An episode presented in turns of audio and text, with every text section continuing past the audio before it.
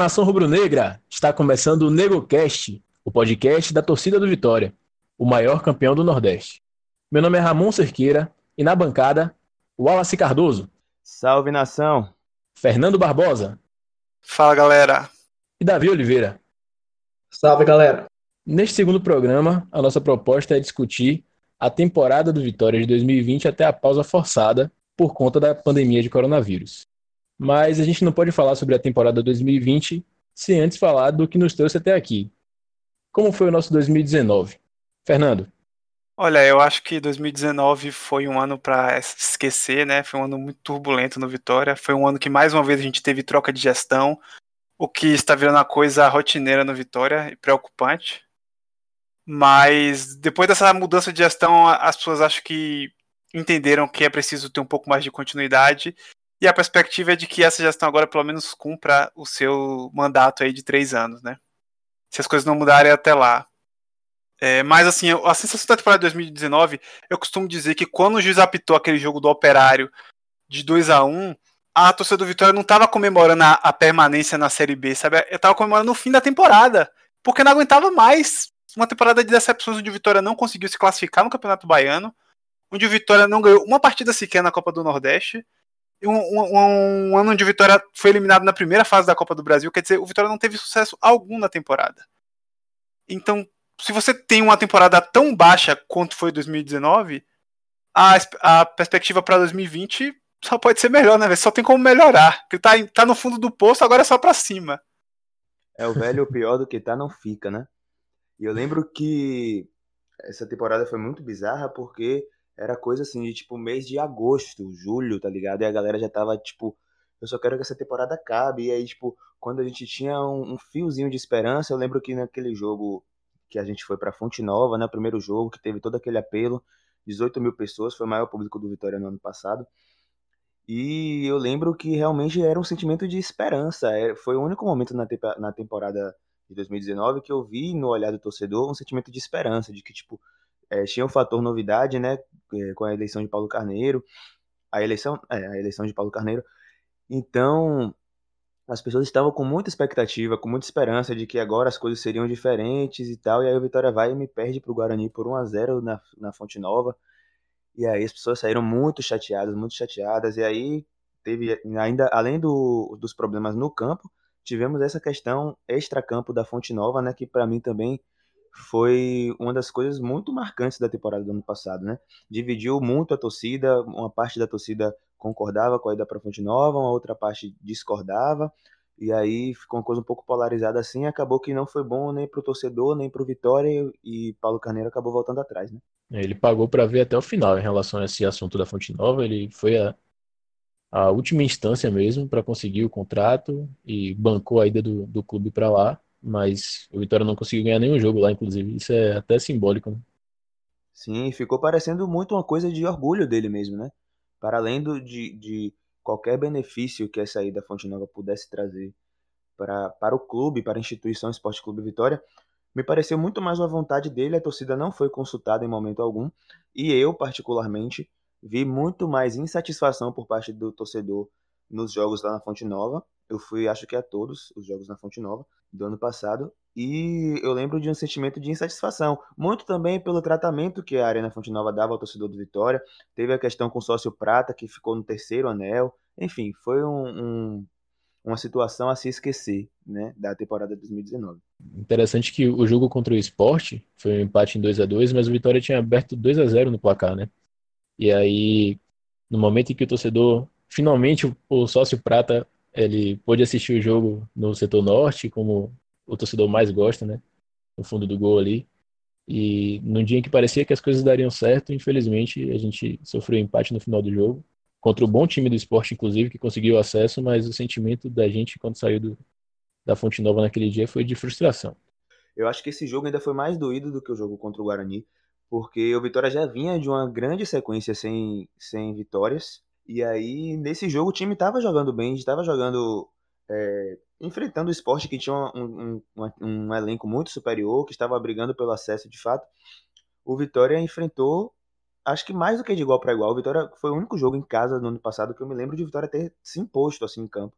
E aí abriu 2 a 0 é, o esporte diminuiu com o golaço de Guilherme, que também fez uma, uma ótima Série B no ano passado. Grande jogador, grande jogador. Sim. E aí no finalzinho do jogo, o nosso glorioso lateral Capa me faz uma falta sem necessidade nenhuma numa jogada que o cara tava indo para dentro de fundo.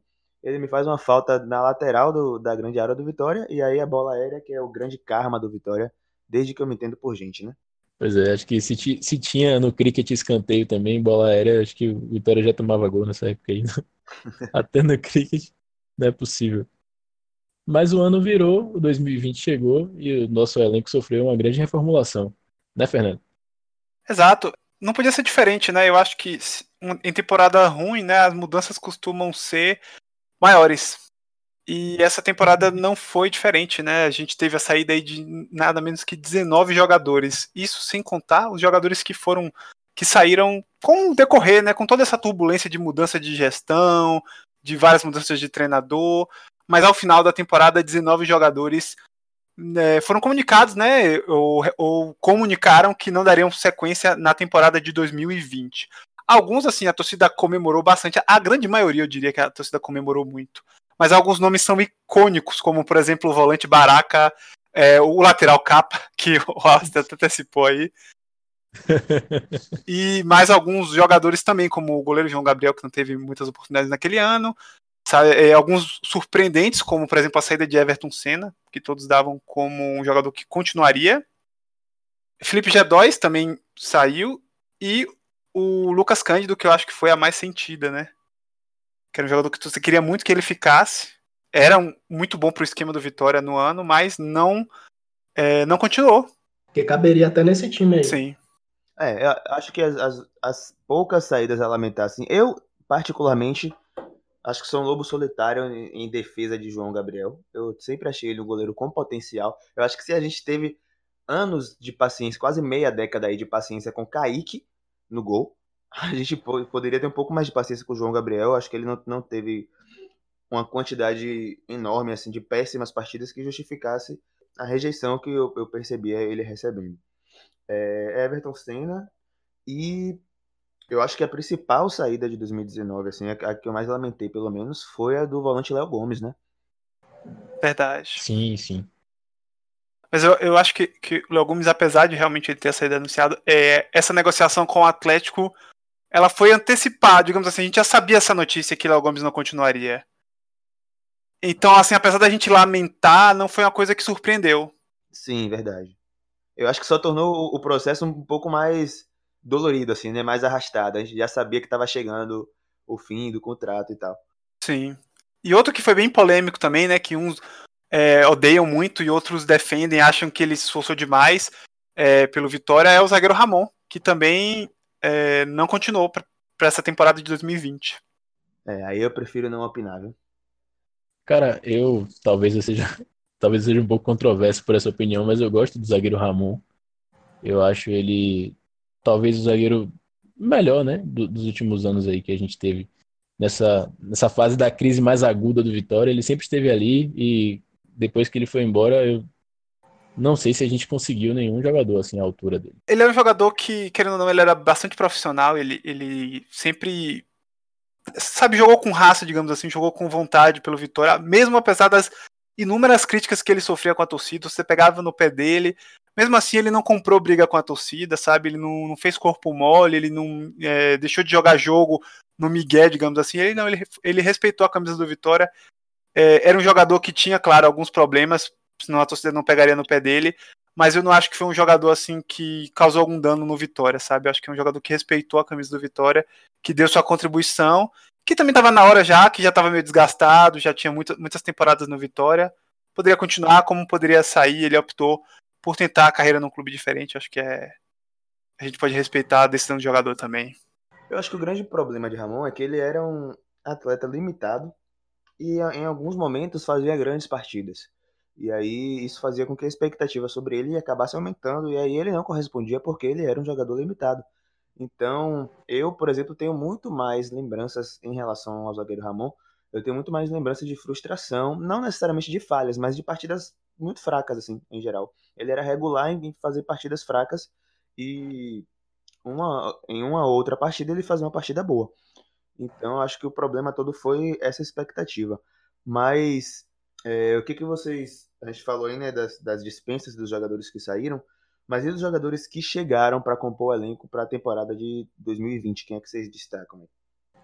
Dos jogadores que chegaram, eu achei que o, o Vitória acertou bastante no, em trazer alguns, alguns jogadores e errou também outros. Por exemplo, quando traz é, Gerson Magrão, um jogador de 35 anos, que acho que foi a primeira, a, a primeira contratação a ser anunciada, né? Se eu não me engano, que causou na, na torcida um, um, uma sensação de que essa Série B seria difícil. Mas só que depois, com, com o passar das contratações, a gente foi vendo alguns nomes chegando, como o jogador Fernando Neto, que era o que fez uma boa Série B pela, pelo Paraná. A manutenção de alguns jogadores que jogaram bem, por exemplo, o Thiago Carleto, que foi um jogador que salvou a gente da, do rebaixamento, porque ele fez muitos gols de falta, é, assim como o G2 fez, e é um ponto a se destacar. Também foi, foi algo interessante. A surpresa de João Vitor, que a gente não imaginava que fosse um jogador tão seguro como está sendo por agora. Eu acho que em relação às contratações e às chegadas, o Vitória até foi competente nesse, nesse começo de, temporada. É, a Vitória trocou quantidade por qualidade, né? E antes que o ouvinte me xingue, é, qualidade adequada à realidade do Vitória, né? É, contratou menos, mas contratou jogadores que se encaixam para um time que quer disputar o acesso na Série B. Acho que isso que é importante. Concordo e acho que além de Gerson Magrão, o principal erro do Vitória foi Júnior Viçosa, mas também é um jogador que foi é, desejado pela torcida e por uma boa parte da imprensa foi especulado durante muito tempo aqui no Vitória, então a gente não teria como saber que ele não se daria tão bem assim, né, com a camisa do nosso rubro-negro. Mas esse time foi formado e aí a temporada finalmente começou. Wallace, traga os nossos destaques aqui do, dos jogos do Vitória em 2020 até a pausa, por favor. Vamos lá vou falar dos jogos assim considerados os mais importantes até aqui, né, nesse nessa temporada interrompida, né? Tivemos como principal partida, aqui acho que é, acho que é uma unanimidade entre a torcida do Vitória, que a principal partida desse ano, até o momento, obviamente, a principal partida da temporada foi o Bavi do, do Nordestão, né?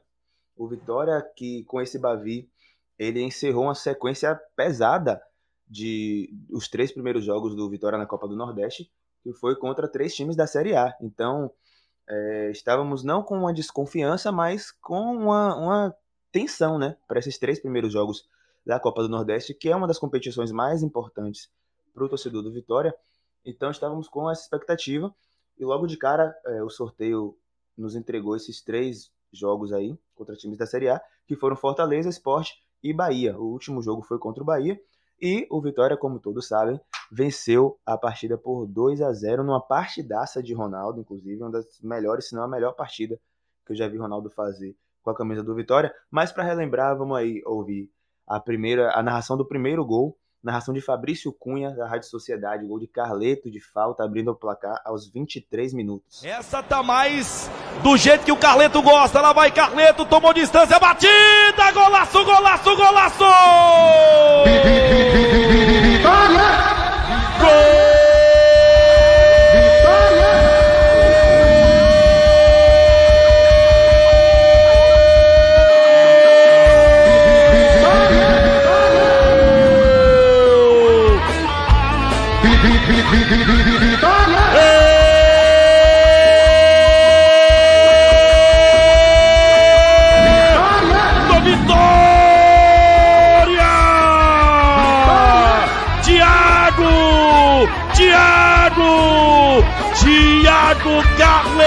Número 16, eu falava, essa tá do jeito que ele gosta. Thiago Carleto batendo forte para fazer um golaço na Arena Fonte Nova. É nego, é nego, é rubro-negro, é de Thiago Carleto, Dale, número 16. Vitória! Tá na frente o Vitória, Wilton Mato.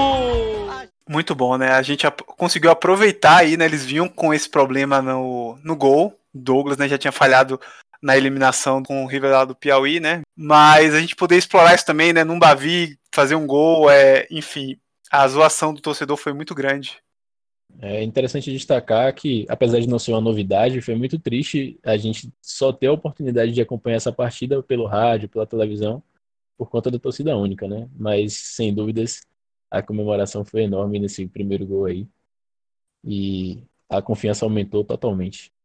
É, e o Vitória tinha algum tempo já sem, sem vencer o clássico, né? E com essa vitória, a gente conseguiu inverter o tabu. Então, assim, foram várias comemorações. Foi um jogo fora de casa. A torcida deles estava muito confiante, né? O Bahia vinha de uma temporada razoável, enquanto o Vitória vinha de uma temporada tenebrosa.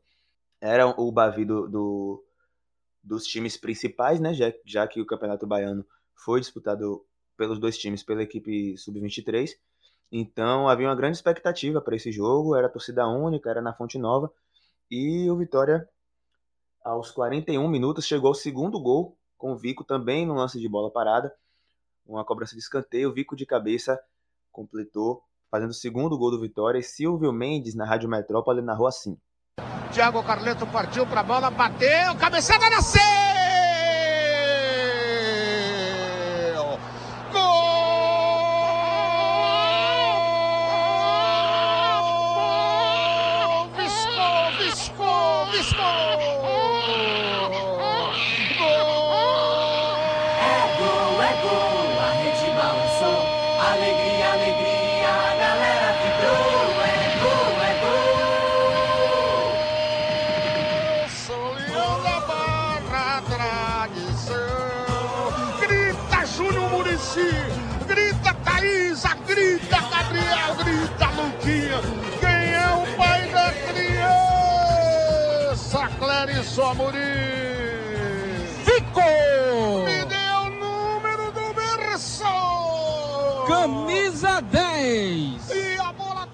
Rapaz, é muito bom ouvir Silvio Mendes narrando gol viu? É um gigante da narração, cara. É um gigante. E dizem que é vitória. Nunca vi nenhuma confirmação em relação a isso. A torcida do Vitória andou meio na bronca com ele por conta de acontecimentos passados mas sem dúvidas é um, um dos grandes mártires assim, da narração esportiva do rádio baiano e merece nosso respeito. E, e quando o Vitória chegou ao segundo gol, sinceramente, eu tive a sensação de que o Vitória não perderia mais aquele jogo ali. O Bahia continuou pressionando muito. É, Ronaldo, acho que os goleiros do Vitória gostam muito de crescerem no, nos clássicos, né? É uma tendência aí. É, os goleiros e a Podi, né? Mas vamos lá. É, ainda no, nos jogos importantes da temporada, eu acho que teve um outro jogo aí que foi o, o, inverso, né? Que também foi uma partida importante, mas não foi uma partida boa de se lembrar para a torcida do Vitória, que foi o Bavi, dessa vez pelo Campeonato Baiano, disputado pelas duas equipes sub-23. Chegaram a esse jogo no nível de equilíbrio muito alto, não, não tinha um, um amplo, um, nenhum dos dois times tinha um amplo favoritismo, assim, né, para essa partida. A torcida do Vitória também estava confiante, o time sub-23, na medida do possível, vinha fazendo é, apresentações razoáveis. E o time do sub-23 do Bahia também é, não apresentava grandes é, ameaças à equipe do Vitória. E aí, a torcida do. Foi a maior, o maior público do, do Vitória no ano. Não é um orgulho isso, né? 9.280 pagantes, mas foi o maior público do Vitória no, no, no Barradão no ano de 2020. E aí a gente perde o jogo no último minuto com a falha do goleiro. Esqueci o nome do goleiro agora, Lucas. Arcanjo. Lucas, isso. Uma falha de Lucas Arcanjo, né? Uma barreira mal armada ali no último lance do jogo. Parece um, um karma do Vitória. E aí é isso. Essa foi a primeira, é, somando aí, né, as duas equipes. A equipe sub-23, chamada equipe de transição, e a equipe principal. Essa foi a primeira derrota do ano. E teve um, uma peculiaridade essa partida, porque o Vitória vinha jogando com um time base, time titular, e para esse jogo específico teve o time todo modificado, todo bagunçado, e aí acabou fazendo uma apresentação abaixo da média do que vinha apresentando. Né? Eu não acho que a apresentação foi abaixo do jogo do, do Vitória. É, o time do Vitória até teve boas oportunidades, só que a bola não entrou. Mas só que isso realmente não justifica de, dessa mudança que Agnaldo Liz fez, que realmente deixou toda a torcida surpresa. A gente tinha jogadores que estavam já treinando com um time profissional, como Tenório Eduardo. Tenório sendo deslocado para uma posição que não é a dele, jogando aberto pela esquerda. Robinson no, no jogo, sendo que a insistência de, de, de, de Gabriel, Gabriel Bispo na, de volante, que é um jogador que para mim não, tem, não tá produzindo nada e tá roubando espaço de um jogador, por exemplo, como Paulo Vitor. Apesar que, de eu achar que o time do Vitória até jogou bem, apesar do resultado, fez um, um, um bom jogo, só não fez o gol. Mesmo assim, acho que a, a, a derrota foi toda na conta de Agnaldo, porque se fosse o time que estava jogando, acho que, mesmo não jogando bem, poderia ganhar. É isso eu gostaria de trazer um jogo que a torcida lembra pouco, mas que teve muita relevância essa temporada, que foi uma vitória sobre o CRB pela Copa do Nordeste na quinta rodada. Esse jogo foi a volta da gente voltar a ganhar no Barradão. Isso pela Copa do Nordeste, né, que a gente não ganhou na temporada anterior. E isso é muito importante porque 2019 foi uma temporada que a gente ganhou muito pouco no Barradão. E é muito importante voltar a na, na nossa casa. O astral da torcida muda quando Vitória monta um time que é muito vitorioso em casa. Verdade. Inclusive, foi um dia em que a lei do ex, se teve um dia que a lei do ex funcionou, foi nesse dia aí, né? Léo Ceará, né? Gols de Léo, Léo Ceará e Alisson Farias, se eu não me engano. Alisson Farias também, verdade. Contra o CRB. Mas aí, ainda, só para encerrar esses jogos importantes, eu acho que também o jogo contra o Imperatriz na Copa do Brasil foi um jogo, assim, a se destacar, que o Vitória jogou muito mal essa partida. E aí passou realmente com o regulamento embaixo do braço, né? Foi um 0 a 0 assim, num jogo de nível técnico baixíssimo, uma péssima apresentação da equipe do Vitória. Mas o regulamento estava a, a favor do Vitória, e aí passamos com esse 0 a 0 sofrível. E aí ainda na Copa do Brasil, a última partida do Vitória na Copa do Brasil, né, foi o jogo de ida contra o Ceará, onde o Ceará foi superior durante toda a partida. Se você pegar os scouts da partida, o número de finalizações o Ceará teve 19 finalizações na partida contra 11 do Vitória, sendo que dessas 19 do Ceará, 7 foram na direção do gol e o Vitória acertou apenas 3 finalizações na direção do gol. Foi uma péssima partida do Vitória, o Ceará é, dominou a partida, poderia ter vindo para o jogo de volta com uma vantagem maior, né, mas a sorte estava do nosso lado nesse dia, nesse sentido. E o jogo de volta ainda está por acontecer, não se sabe ainda se vai ter público, se não vai, com toda essa situação do, da pandemia e da quarentena. É um jogo que a gente, no jogo de volta, teria vários, desfal vários desfalques, né? Mas aí o lado bom dessa parada pode ser que a gente é, recupere alguns dos jogadores que não estariam disponíveis se o jogo de volta fosse na semana seguinte. A única certeza é que a gente não vai ter o João Vitor, que foi expulso no final do, do segundo tempo, no final da partida, né? Sim, Por sim. ter feito uma falta para evitar um gol, enfim. E é o desfalque certo aí. Então tem esses jogos, tivemos esses jogos importantes aí na temporada. Os últimos jogos do Vitória foram no dia 15 de março. O Vitória teve dois jogos no mesmo dia, com o time sub-23 e com o time principal. O time sub-23 perdeu, teve sua segunda derrota no Campeonato Baiano por 1 a 0 contra a equipe da Jacuipense, inclusive está com uma situação até um pouco complicada. Estaria, né, se o Campeonato Baiano fosse voltar. E no mesmo dia, o time principal aplicou 4 a 1 no Barradão contra o River, uma bela despedida aí, né? Com certeza, acho que o adversário facilitou muitas coisas. Muito frágil o River, inclusive é interessante perceber que esse time que eliminou o outro time aqui do, do estado, né, que disputa as principais competições aí na Copa do Brasil, porque é realmente um time muito limitado, mas o Vitória não tem nada com isso, passou o carro, jogou, jogou bem, gostei do, da atuação do time nesse dia. Um dia também peculiar, né, Vitória jogando em dois lugares ao mesmo tempo, com dois times diferentes, obviamente. Sim, aí eu já, eu já queria aproveitar para emendar, né, nesse, fazer um apanhado geral da temporada 2020 até a parada devido à pandemia. E aí fazer um apanhado geralzão, assim, né? No Baianão, por exemplo, é, o Vitória encerrou, né? Acho que o, o, o, Campeonato Baiano não, não vai voltar a ser disputado ainda esse ano. O Vitória encerrou o Campeonato Baiano com 52% de aproveitamento, em quarto lugar. Com sete, sete é, em sete jogos teve três vitórias, dois empates e duas derrotas, que foi as já citadas contra o Bahia em casa e contra o Jacuipense fora. Fez 10 gols e sofreu 9 gols. Se o campeonato voltasse, ainda daria para se classificar, porque faltaria dois jogos. Iria pegar ainda Bahia de Feira em casa e Doce Mel, grande Doce Mel, fora de casa. É... grande Doce Mel. mas correria sérios riscos de não se classificar. Foi um time que começou tranquilo no campeonato, mas se complicou aí nesse, nesse finalzinho. É importante destacar que o Vitória no Campeonato Baiano utiliza a equipe de aspirantes, né, o sub-23, como alguns preferirem chamar, é, fazendo parte de uma reformulação. Diz o presidente que, em, em conjunto com o presidente do nosso rival, eles estão bolando um novo projeto para o Campeonato Baiano.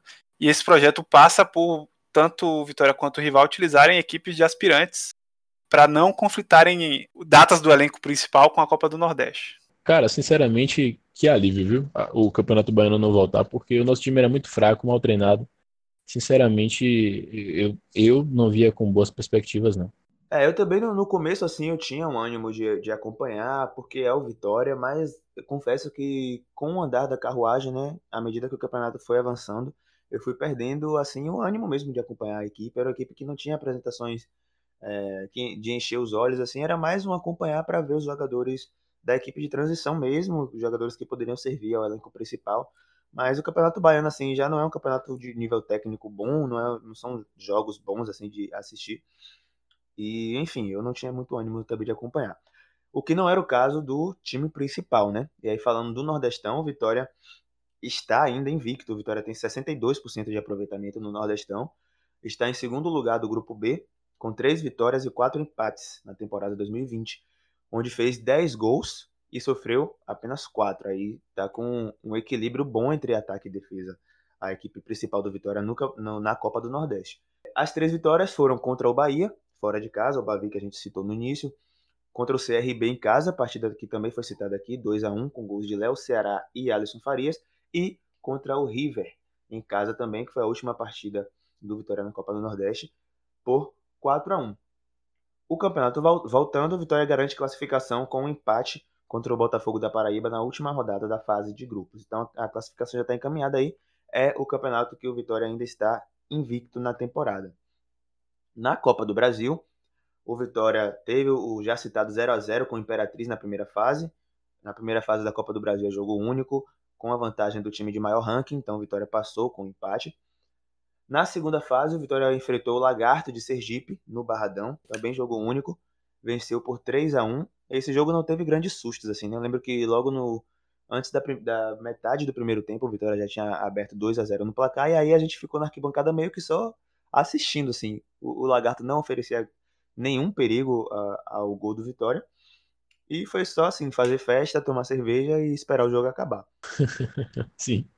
E aí a gente perdeu né, é, a ida da terceira fase contra o Ceará. Aí sim já começa os jogos de ida e volta. A gente perdeu a ida por 1 a 0 e a volta será no Barradão, ainda com data indefinida e presença da torcida também indefinida. Não sabemos se poderemos assistir esse jogo das arquibancadas, mas o Vitória tem total condições, totais condições de reverter essa vantagem aí do Ceará. Se qualquer vitória do, do Vitória por um gol de diferença leva a partida para os pênaltis, né? Não temos mais o gol qualificado. Então, no total, foram 17 jogos na temporada 2020, com 7 vitórias, 7 empates e 3 derrotas. Vitória aí, somando as equipes sub-23 e principal, marcou 23 gols e sofreu 15 gols na temporada. É legal trazer aqui também que alguns, alguns jogadores do Vitória marcaram alguns gols, né? A, a artilharia não ficou concentrada é, temos aqui Aaron com quatro gols, ele foi estava jogando pelo sub-23, mas do profissional temos Léo Ceará, Vico e Alisson Farias com três gols cada e Thiago Carleto com dois gols anotados. Nixon também, Nick Show tem dois gols anotados. Nick Show, Nick Show. E aí com um gol temos Giovanni, Tenório Levi, Gabriel Bispo e Guilherme Rende. E teve um gol contra aí também nessa conta. Eu acho que eu nem preciso trazer os números de 2019 para a gente concluir de que essa temporada começou muito melhor, né? Eu acho que a gente não teve no, em 2019, no primeiro semestre, sete vitórias. É verdade. Verdade. Sem dúvida. E aí, para encerrar essa parte de, de números, né, de estatística, temos uma estatística aí um pouco lamentável, né? Que é a estatística de público do Vitória no ano de 2020. Temos uma média fraquíssima de público nesse ano. É, a nossa média de público é 4.197 torcedores por jogo. O menor público do ano foi no Vitória Jacobina, a estreia do, do Campeonato Baiano, se eu não me engano, no dia 22 de janeiro, onde apenas 1.104 pessoas assistiram a partida no Barradão. E o maior público, como eu já falei, foi no Bavi do Campeonato Baiano também, onde 9.280 pessoas, entre sócios e pagantes de ingresso, assistiram a partida. Então, uma, uma média, mais um ano com uma média de público muito abaixo do esperado. Esperamos que é, a torcida do Vitória volte a comparecer. O time de, acho que dos últimos três, quatro anos é, como o Fernando falou, é o melhor início de, de temporada.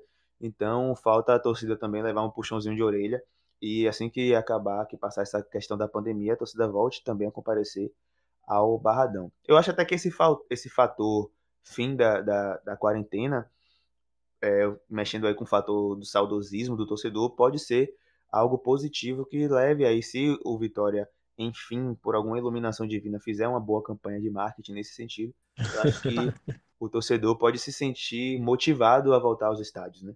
É verdade. E apesar de eu não gostar muito de culpar o torcedor, a gente também não pode negar que a diretoria, do seu jeito, né, a seu modo, fazendo as campanhas é, ao próprio gosto, muito sem ouvir o que o torcedor quer ou o que o público de fato, o que o consumidor deseja para esse tipo de, de ação, é, eles também lançaram a promoção de sócios, né? Durante um tempo aí houve aquela campanha utópica dos 30 mil sócios, mas o Vitória também conseguiu alguns novos associados porém ficou certamente abaixo da expectativa do clube e, da nossa também, enquanto torcedor, né? Pelo menos eu tive essa impressão. Eu chamei muita gente, indiquei várias pessoas, expliquei a importância de ser sócio, mas acho que a torcida também ainda está com um pouco de pé atrás em relação a isso. É, eu acho que ainda, exato, acho que ainda há muito ressentimento da torcida com as temporadas anteriores, mas se felizmente tem um esporte em que as coisas podem mudar assim de uma temporada para outra de forma grande é o futebol, né? Com certeza. Então espero que o torcedor dê uma, um pouco de, de compre aí essa, essa nova temporada e ajude o Vitória, vá no estádio.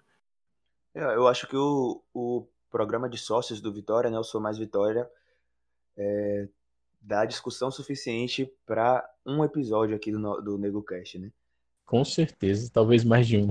Sem dúvida, é.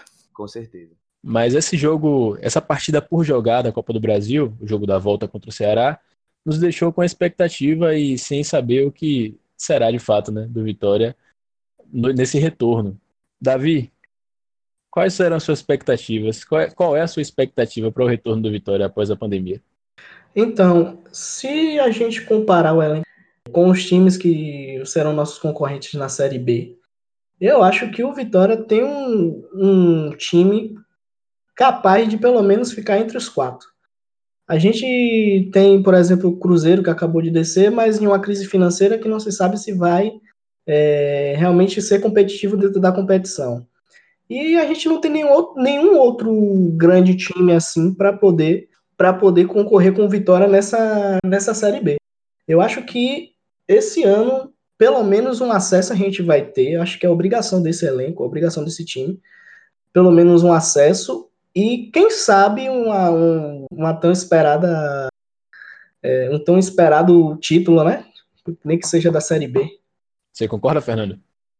Olha, é possível. É, eu acho o time, esse time é, desse ano muito mais inteligente na questão de sabe o jogo que tem que fazer contra determinados adversários.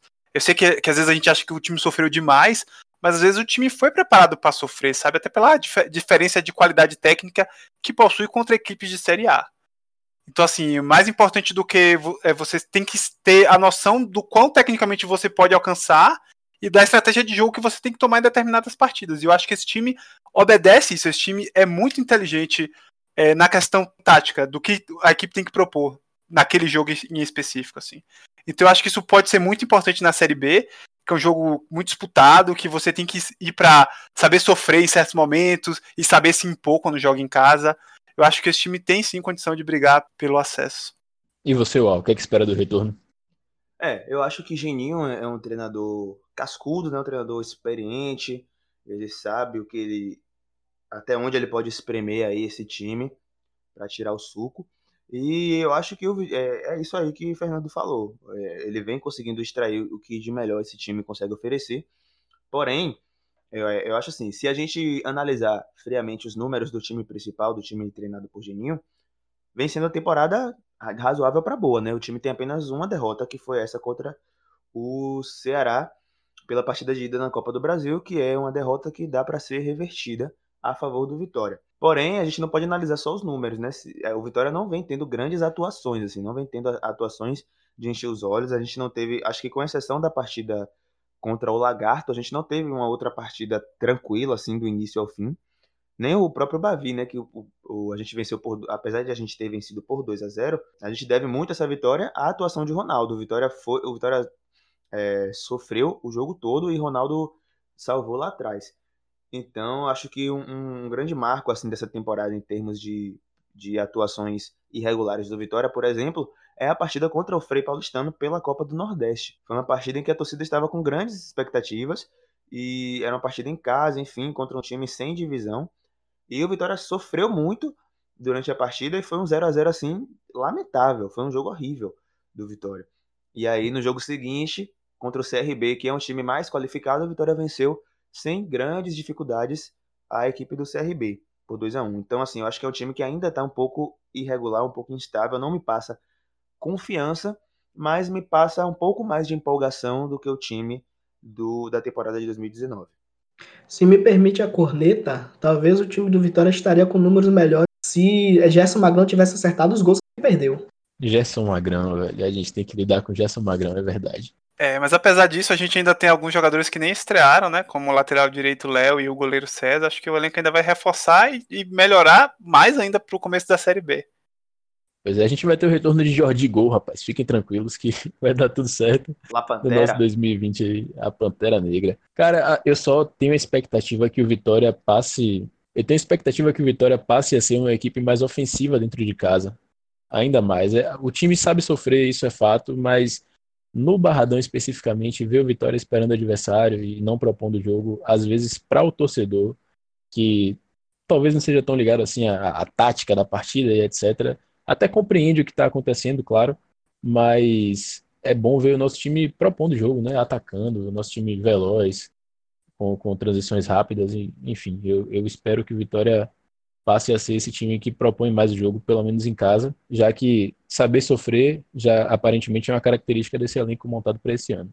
É, e o pior para o torcedor que se acostumou né, a ver o Vitória não respeitar, no bom sentido do termo, não respeitar grandes times, grandes clubes do futebol brasileiro, do Eixo, Rio São Paulo, enfim. Com é, certeza. O Vitória não respeitava esses times no Barradão. Tem até uma, uma declaração, né, acho que o Fernando pode até colocar na edição se ele achar, uma declaração, se eu não me engano, é do goleiro Marcos do Palmeiras, dizendo que se o Real Madrid, eu acho, enfim... Manchester United. É Manchester United? Se, enfim, viesse jogar no, no Barradão, iria respeitar, ia ter medo do Vitória. Então o torcedor, principalmente a minha geração, que cresceu acostumada com esse Vitória é, que se impõe no Barradão, é muito triste a gente ver hoje em dia o Vitória pegar o Frei Paulistano no Barradão e sofrer para é, ter um 0 a 0 Não é nem dizer assim que foi uma grande atuação do goleiro dos caras, que o Vitória teve chance, mas a bola não queria entrar, que teve bola na trave. Não, foi uma partida horrível. O Vitória não se impõe contra adversários é, muito inferiores, né? Então, eu entendo muito e concordo muito com o que Ramon fala sobre o Vitória voltar a se impor no Barradão, porque é com esse Vitória que a gente está acostumado e foi com essa postura que o Vitória é, teve as glórias da sua história dentro do Manuel Barradas. Não, você pode trazer aí os, os melhores, eh, vamos colocar aí, pode trazer o Manchester United para jogar contra o Vitória lá na Bahia, que você vai ver que o Manchester vai tomar sufoco. Bom, a partir desse programa e nos próximos, temos um quadro novo. Se chama Passe de Pirinho e ele vai ser apresentado por Erlan Simões. Vamos escutar.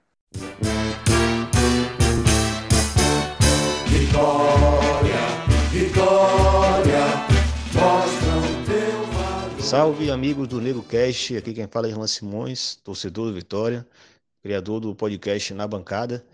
Uh, venho aqui já de antemão parabenizar a iniciativa do pessoal, né? Criar uma plataforma, um conteúdo que seja de torcedor para torcedor, né? Formado exatamente na, no cimentão da arquibancada do Barradão. Sou muito entusiasta desse tipo de conteúdo e no, nesse processo de parabenizar né, os produtores do NegoCast, veio aí também a sugestão de criar um quadro breve que conseguisse ali se encaixar na dinâmica né, do programa, semanal, ou talvez quinzenal, vai depender de algumas questões que a gente vai, vai fechar ainda. É, esse quadro seria o nome, teria o nome de Passe de Pirim. Né? Seria um quadro para a gente falar um pouco da história do clube, é, eventos pitorescos que formam o Vitória que a gente conhece hoje, e acho que ninguém, ninguém melhor do que Pirinho ser homenageado nesse quadro. E muitos de vocês provavelmente são jovens torcedores do Vitória, assim como eu também sou jovem, mas é, já tive contato com essas histórias.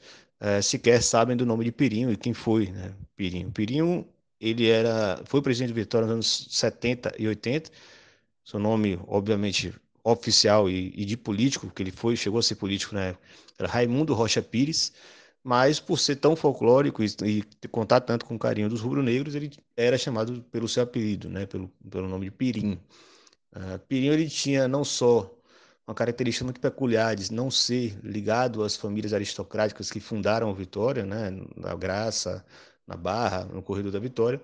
Ele era de Cachoeira, mas mais do que isso, ele era um cara muito mais identificado com a torcida popular do Vitória, né? Um cara que ele era adepto do candomblé, ele fazia desses elementos da sua identidade, né, uma marca dele com a torcida. Entrava em campo girando é, lenços brancos, entrava com a camisa, com a roupa é, muito é, característica dele, que era uma camisa vermelha, uma calça preta. Contam algumas histórias de que ele entrou com um bode em campo para dar uma sorte para o clube. Jogadores já relataram que, que Pirinho sempre pagava um pai de santo para fazer uma, um passe nos jogadores. Então, assim, essa história, sem dúvida, é uma das histórias mais interessantes que formam o Vitória que a gente conhece hoje, né? Que essas novas gerações é, conhecem hoje. Vitória não seria o que é hoje se não fosse uma figura como Pirinho. E achamos importantíssimo é, e crucial que essas novas gerações tenham conhecimento para que possam né, tanto levar o legado deles adiante, quanto também uh, respeitar a história e quem fez parte da história do Vitória. E isso não só do ponto de vista dos artilheiros, dos bons, dos bons jogadores, dos fracassos, uh, dos, dos, resultados históricos em cima do rival ou dos nossos títulos, ou sequer é só questão de falar também de presidentes e dirigentes ou treinadores, mas falar do Vitória como ele é, de sua forma mais orgânica, né? Essas histórias que compõem o imaginário do torcedor rubro-negro e principalmente aquele torcedor que tem pouca oportunidade de falar o que o Vitória é para ele. Então, talvez o, o, passe de Pirinho seja essa oportunidade para a gente estar tá dando essa voz também para esses antigos torcedores rubro-negros, aqueles que viveram os tempos de vacas magras, né? Nos anos 70, 80 ou até antes, quando o Vitória é, penava mesmo para ter algum tipo de relevância mas também nunca deixou de ser um clube grande né, do estado. clube que veio atrasado na sua formação de futebol profissional, mas sempre teve uma massa de torcedores que, de certa forma, surpreendia. Né? Um clube atrasado em termos de mentalidade, porque era um clube muito aristocrático, que gozava dessa característica e, e aceitava e até adorava ser tratado como clube da elite soteropolitana, mas que, na verdade, no campo na arquibancada estava composto por um quadro social muito distinto. E essa história do Vitória essa precisa ser resgatada e contada. Não à toa, Pirinho não só foi um grande eh, presidente do ponto de vista dos resultados em campo, cara que conquistou eh, títulos quando o Vitória estava em momentos muito ruins, mas também era esse sujeito que conseguia dialogar com esse segmento da torcida do Vitória que não era representado eh, naquela imagem de clube aristocrático. Então, a ideia é mais ou menos a gente brincar com isso. Espero que nas próximas oportunidades é, a gente tenha, conte com a, o depoimento, a participação de um pessoal bom, que ajude aí essas novas gerações, como a minha, né, que não tiveram acesso essa história do clube, a, a de alguma forma ou de outra, a, entenderem melhor o Vitória por outros vieses. Né? Vitória não é só o Barradão, né? Vitória não é só a, nossa geração. Né? Muita gente passou pela história desse imenso clube. É isso, grande abraço e até a próxima. Vitória, vitória, tens grande história.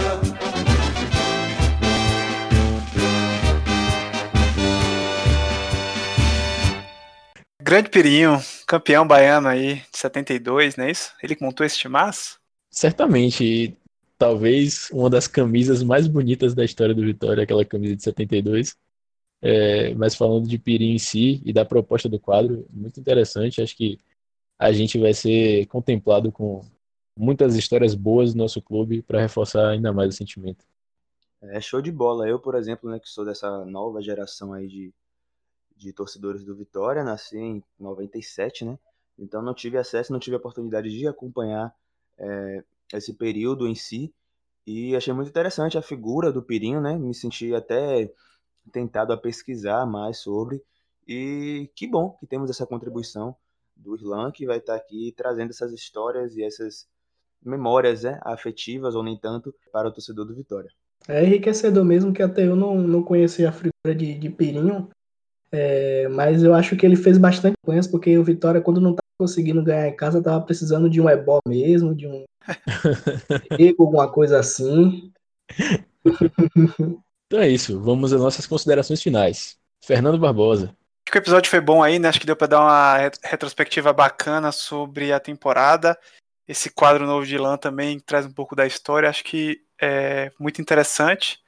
Mandar um abraço para você que ficou até aqui, né? Não se esqueça de nos seguir aí nas redes sociais, compartilhar é, esse episódio com seus amigos sobre negros. Olha só que interessante a retrospectiva do ano aqui. Enfim, divulguem o nosso podcast porque é feito por torcedores para torcedores, né? Então, sem o apoio da torcida, não seremos nada. Com certeza. Uau! É isso aí, torcedor. Agradecer também a você que ficou até aqui. Esse é o Nego Cast, é um projeto que a gente faz com muito carinho, porque a gente ama o clube, porque a gente é torcedor, assim como você que está ouvindo.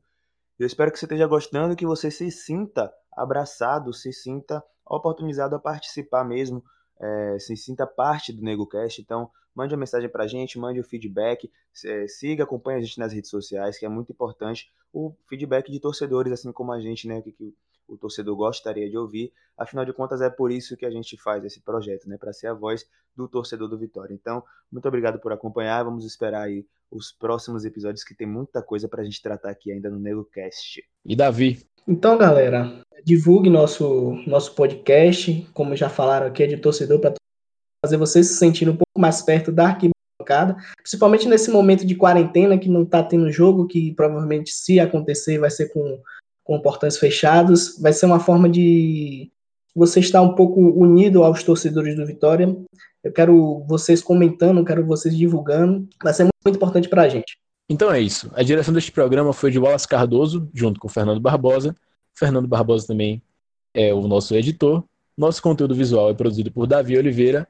E o trabalho de pesquisa para esse episódio foi uma colaboração coletiva de todos os membros do nosso NegoCast. Muito obrigado a você que acompanhou até aqui. Obrigado pela paciência e audiência. Um forte abraço e pega leão!